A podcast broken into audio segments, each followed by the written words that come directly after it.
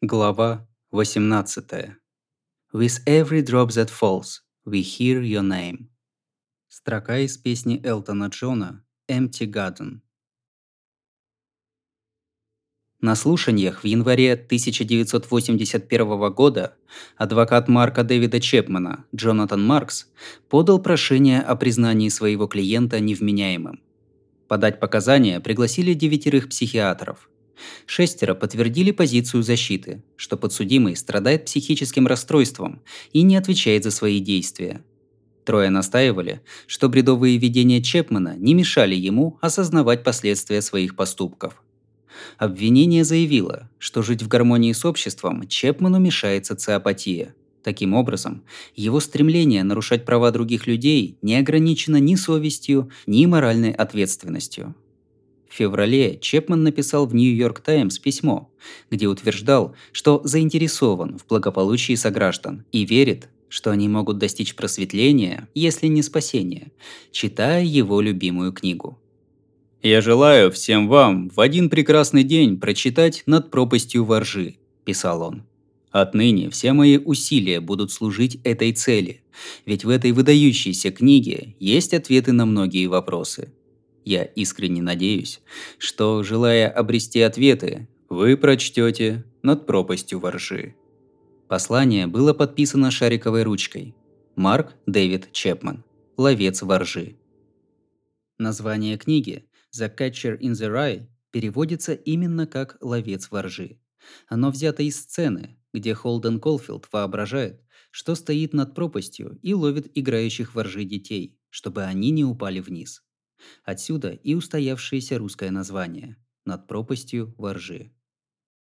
Через четыре месяца, 22 июня 1981 года, Чепман утратил изрядную долю напыщенности, когда, вопреки совету адвоката, признал себя виновным в убийстве второй степени, избавив Йока от необходимости смотреть в зале суда на убийцу мужа и лишив журналистов шикарной возможности взять интервью у вереницы свидетелей, именитых зрителей, фанатов Битлз и присяжных. Судья Деннис Эдвардс сообщил подсудимому, что его признание автоматически означает приговор. «Отказываясь от судебного разбирательства», – сказал Эдвардс, – «вы лишаетесь права допрашивать свидетелей обвинения и вызывать в зал суда свидетелей защиты. Вы согласны?» «Да, Ваша честь», – ответил Чепман. Эдвардс попросил подсудимого рассказать суду, что произошло 8 декабря 1980 года. «Я планировал убить Джона Леннона», – прямолинейно ответил Чепман. В тот вечер я достал пистолет из кармана и стал стрелять в него, намереваясь убить. Хорошо. Вы помните, сколько выстрелов произвели? Пять? Вы знаете, сколько пуль попало в жертву? Да, ваша честь, знаю. И сколько же? Четыре.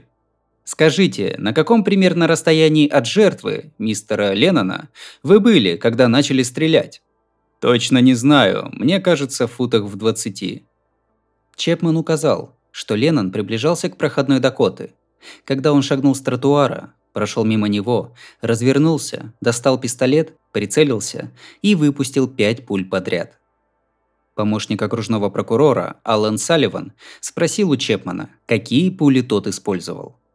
Экспансивные, 38-го калибра. Зачем вы взяли экспансивные пули? Чтобы убить Джона Леннона наверняка. Обвинитель спросил, почему Чепман решил признать себя виновным. Это мое решение. И решение Бога. Когда вы говорите, что это решение Бога, означает ли это, что вы слышите голоса? Именно звучащие голоса. Видимо, Чепман хотел провести четкую грань между слуховыми галлюцинациями и тем внутренним голосом, который, по его словам, подталкивал его убить Леннона. «Именно звучащие голоса!» «Нет, сэр». Салливан хотел узнать, что подтолкнуло его признать себя виновным. «Прежде чем вы приняли это решение, вы молились?» «Да, и неоднократно». «После молитв вы ощутили исходящее от Бога желание, чтобы вы признали себя виновным?» Да, таково было его требование, приказ. Я обдумал, стоит ли исполнять то, чего хочет Бог, и принял решение последовать его приказу. Таким образом, вы говорите, что признаете себя виновным по собственной воле? Да. Слово взял судья Эдвардс. Он спросил Чепмана, не признает ли он себя виновным под воздействием угроз. «Нет, Ваша честь. Давали ли вам обещания, вынуждающие либо побуждающие признать себя виновным? Если формулировать так, то нет. Но Бог заверил меня, что бы со мной ни случилось, Он меня не оставит. «Добрая христианская этика», – заявил судья. «Полагаю, мы все в трудную минуту верим, что Бог нам поможет». Несмотря на протесты защиты, суд объявил, что Чепман в должной мере отвечает за свои действия, чтобы самому определять свое будущее. В дальнейших разбирательствах нет нужды. Заявлению Чепмана о признании себя виновным дали ход.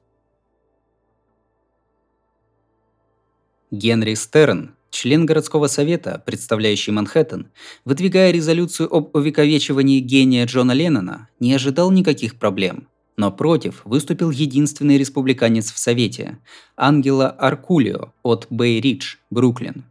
Насколько помнил Аркулио, Леннон был наркоманом и радикалом. Более того, он не помнит, чтобы подобных почестей удостоился Бинг Кросби, который на самом деле был легендой Америки. Стерн обозвал собрата-законотворца «синим злюкой». Синие злюки – злые персонажи мультфильма «Желтая подводная лодка». По правилам совета, если кто-то голосует против, резолюцию не принимают, объяснил Стерн. Так что мое предложение не прошло. В 81 году ему повезло больше. С его подачи было решено переименовать участок Центрального парка напротив Дакоты в земляничные поляны. Результат не поражал размахом. Управление парками установило табличку, выкорчевало некрасивые заросли, посадило несколько кустов и деревьев но Йока связалась с комитетом по охране Центрального парка и предложила помощь. В итоге она выделила примерно миллион долларов, вспоминает Стерн, который стал впоследствии комиссаром управления парками. Ей хотелось создать международный парк мира, чтобы там были растения со всех стран на Земле. Чудесная идея. К сожалению, помешал климат. Ничего не поделаешь, так устроена природа. Некоторые люди сажали землянику, чтобы получились земляничные поляны в прямом смысле. Не помню, как это выглядело. И все равно земляничные поляны превратились в изящный островок спокойствия. Площадь в сердце парка выложена мозаикой. Дар от Неаполя. По окружности – скамейки. В центре – мозаичная надпись «Imagine». Отсюда можно пройти к бесчетным открытым и потайным полянкам, где растут рододендроны, подубы, кальмии, шиповник и метасеквойи, чьи вершины просматриваются с расстояния в несколько кварталов. Все эти годы фанаты приходят сюда по любому поводу. В день убийства Леннона, в дни рождения Битлов, в день смерти гитариста Grateful Dead Джерри Гарсии, 11 сентября и так далее. Один бездомный, Гэри Дос Сантос, даже стал местной достопримечательностью. Он известен тем, что возлагает цветы и различные предметы на круглый монумент в форме Пацифика. Его подношения заставляют задуматься и случайных прохожих, и тех, кто на жизненном пути встретил Джона. «Иногда, гуляя по земляничным полянам», – сказал доктор Ричард Маркс, хирург-травматолог из больницы Рузвельта, журналу People. «Я думаю, представьте, что я мог бы тогда что-нибудь сделать. Представьте, что раны были бы в другом месте. Представьте, что его удалось бы спасти. 24 августа 1981 года, когда Чепман был признан виновным, его адвокат вызвал давать показания двух психиатров. Одного из них судья отказался слушать, объявив, что признавать Чепмана невменяемым уже поздно. Суд собрался на оглашение приговора. Вина подсудимого уже установлена. Зал взорвался аплодисментами. Настойчивые утверждения Джонатана Маркса, что его клиент не осознает, зачем его привели сюда, остались без внимания. Когда судья Эдвардс спросил Чепмана, желает ли тот выступить с речью, подсудимый зачитал отрывок из «Над пропастью воржи». «Понимаешь, я себе представил, как маленькие ребятишки играют в огромном поле, воржи, а я стою на самом краю скалы, над пропастью, понимаешь? И мое дело – ловить ребятишек, чтобы они не сорвались в пропасть. Вот и вся моя работа. Стеречь ребят над пропастью воржи. Знаю, это глупости, но это единственное, чего мне хочется по-настоящему. Когда подсудимый замолчал, судья объявил. Я не согласен с предложением адвоката защиты, что это преступление совершено в припадке безумия, что это поступок душевно больного человека. Пускай мотивы его необычные, но это было преступление, задуманное, спланированное и совершенное человеком, полностью осознающим обстановку и последствия своих действий. Суд не сомневается в том, что подсудимый нуждается в психиатрической помощи. Однако, и это не подлежит дальнейшим обсуждениям, он должен держать ответ за свой осмысленный, добровольный и продуманный поступок. Но, судя по всему, судья учел психическое состояние Чепмана, приговорив его к 20 годам за решеткой. Чуть меньше, чем верхняя планка в 25 лет, за которой следует пожизненное заключение. Чепмана отправили сидеть в Аттику, ту самую тюрьму, о которой Леннон пел в «Sometime in New York City». Потом Чепман будет утверждать, что отсидка в тюрьме строгого режима была для него в радость. «Это уже не та тюрьма, какой была прежде», – скажет он Ларри Кингу. «Со мной хорошо обращались. Не били, не пытали. Каждый заключенный в Аттике сидит в отдельной камере. Это ее несомненное достоинство». Идею о том, что убить Леннона ему поручила ЦРУ, Марк сочтет полным вздором. Может, они были бы и не против послать меня, но они здесь ни при чем. Это мое решение, не их. После убийства Йока одолели депрессия и подозрения. Позвав в Дакоту бывшего заместителя мэра Эдварда Моррисона обсудить вопросы безопасности, она отказалась говорить вслух. Все свои соображения писала в блокноте. Йока всюду слышала голоса. Ей казалось, что все за ней шпионят, подслушивают разговоры, сказал Моррисон. Общение с ней превращалось в настоящее испытание. При участии Моррисона Сенфорд Герлик, бывший президент городского совета и глава транспортной полиции Нью-Йорка, организовал обыск у Леннона дома. Хотя прослушивающих устройств не нашли, оказалось, что у паранойи Йока были свои основания – в 1982 году секретарь Джона, Фредерик Симен, был осужден за кражу дневников Леннона, писем, контактов, демозаписей, рисунков и музыкального оборудования. Исследование Симена, где подробно описывалась личная жизнь бывшего битла, в том числе траты, сексуальные пристрастия, кулинарные вкусы, впоследствии вышли отдельной книгой, озаглавленной «Последние дни Джона Леннона. Мои воспоминания». И это после того, как сперва правительство США пыталось выслать Джона Леннона из страны, а потом маньяк на глазах у Йока убил ее мужа. Шону тоже пришлось нелегко. На следующий год у него на дне рождения выступал фокусник, и мальчик признался Йока, что просил научить его заклинаниям, чтобы вернуть отца. «С пяти до шести лет у меня была не жизнь, а сплошное безумие», – сказал Шон журналу People. Со мной произошла обратная метаморфоза. Вместо того, чтобы расти и развиваться, я ушел в себя. Мы получали странные письма. У нас под дверью сидели психи, считающие себя реинкарнацией моего отца. И шагу не мог ступить без телохранителей. Не знаю, как мне удалось это выдержать.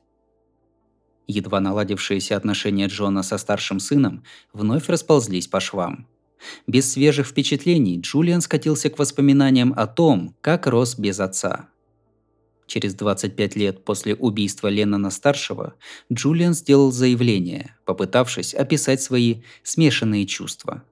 «Он был отцом, которого я любил, и который меня глубоко разочаровал». После убийства друга Полу стало тяжело работать в студии. В страхе перед тем, что станет следующей жертвой, он перестал давать концерты. От этого страдал его товарищ по группе Дэнни Лейн, усвоивший, что для развития необходимо регулярно выступать.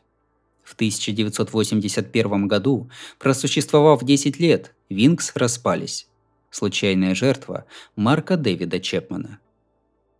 Перед уходом Лейн вместе с Полом и Линдой поучаствовал в работе над All Those Years Ago – Ринго уже записал барабаны для этой песни, предназначенные для долгожданного альбома Джорджа «Somewhere in England».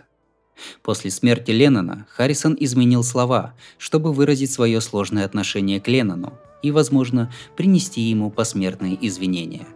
Из самого сердца ночи я за тебя молюсь.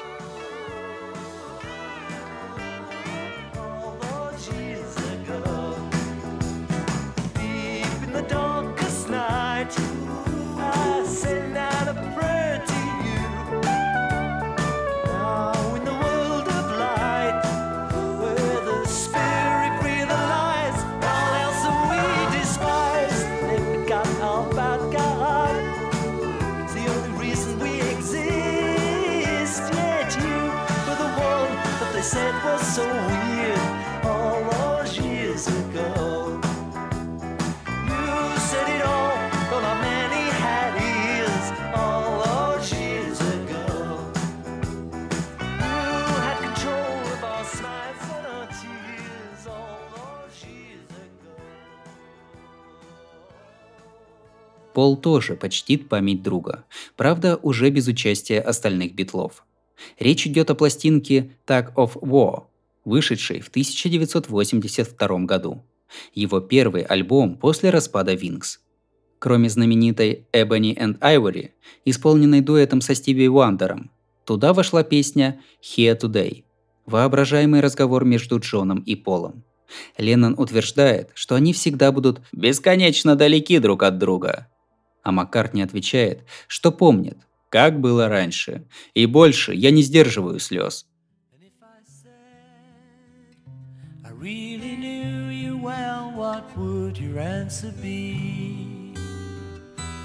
you were here today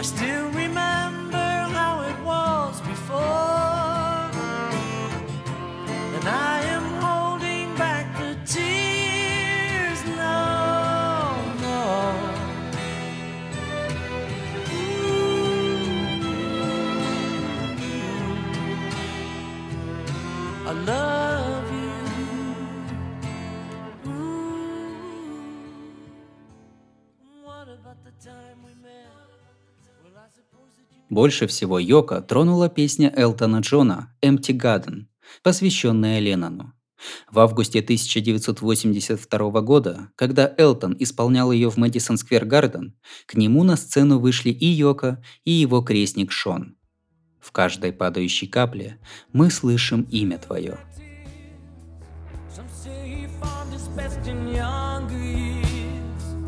But he'd have said that roots grow stronger if only he could hear.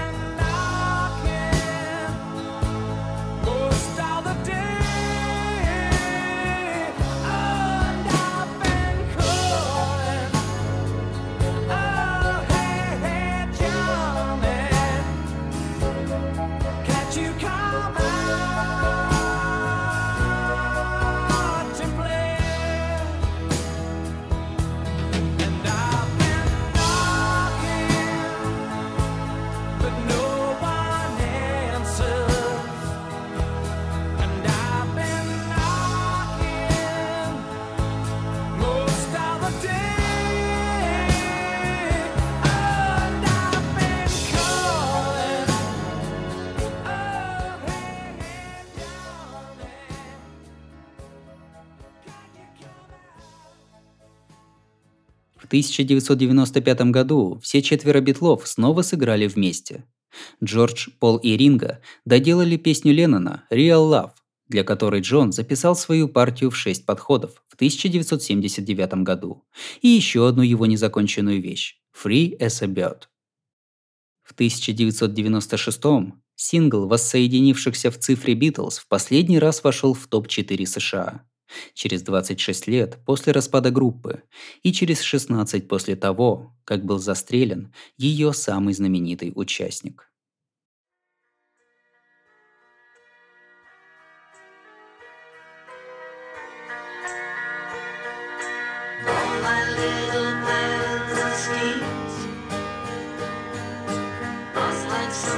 forgotten